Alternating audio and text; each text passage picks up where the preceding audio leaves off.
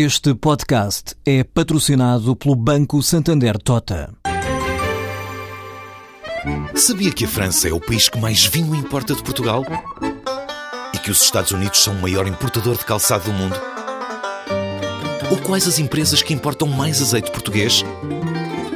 No portal Santander Trade, encontra todas as respostas para internacionalizar a sua empresa, desde mercados a procedimentos, redes de contactos e ferramentas para dinamizar a sua atividade exportadora. Descubra mais em santandertrade.com. Santander Tota, um banco para as suas ideias. Ontem, as yields, ou seja, as rendibilidades expressas nas taxas de juro das dívidas públicas por essa Europa fora, deram um salto para cima no nosso país e, e noutros países europeus. Porquê? Porque, disse, os mercados incorporaram um aumento do risco político, ou seja, as perspectivas para as próximas eleições no próximo domingo tornaram a situação política daí para a frente na Europa mais arriscada. Em que sentido? Bem, num sentido muito claro. Os extremos no espectro político que concitam cada vez mais o voto do protesto, o voto da oposição e, se quisermos, da raiva às consequências económicas e sociais da crise por essa Europa fora, esses extremos vão reforçar-se e na extrema-direita há a mesma possibilidade de que o número de deputados europeus eleitos se multiplique por mais de três.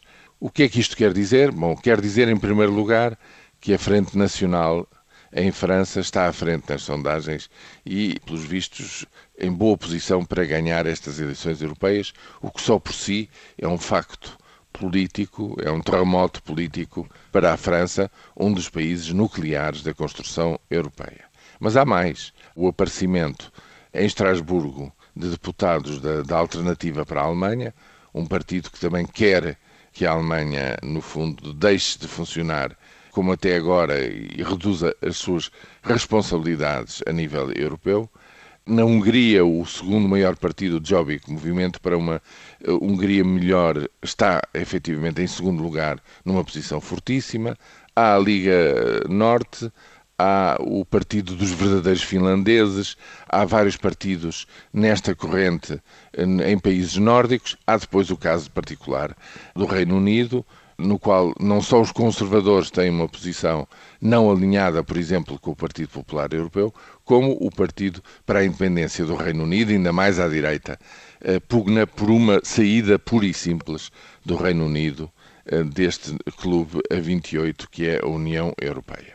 Ora bem, o que é que isto quer dizer? Quer dizer que, se somarmos a isto a vitória mais do que provável do Siriza, correspondente ao Bloco de Esquerda, no nosso país, na Grécia, depois de uma primeira volta neste domingo, foi eh, justamente de resultados de eleições autárquicas favoráveis ao Siriza.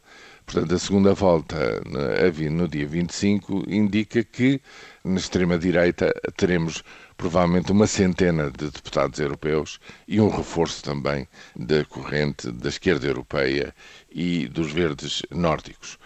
Nada disto põe em causa o funcionamento do Parlamento Europeu nos próximos cinco anos.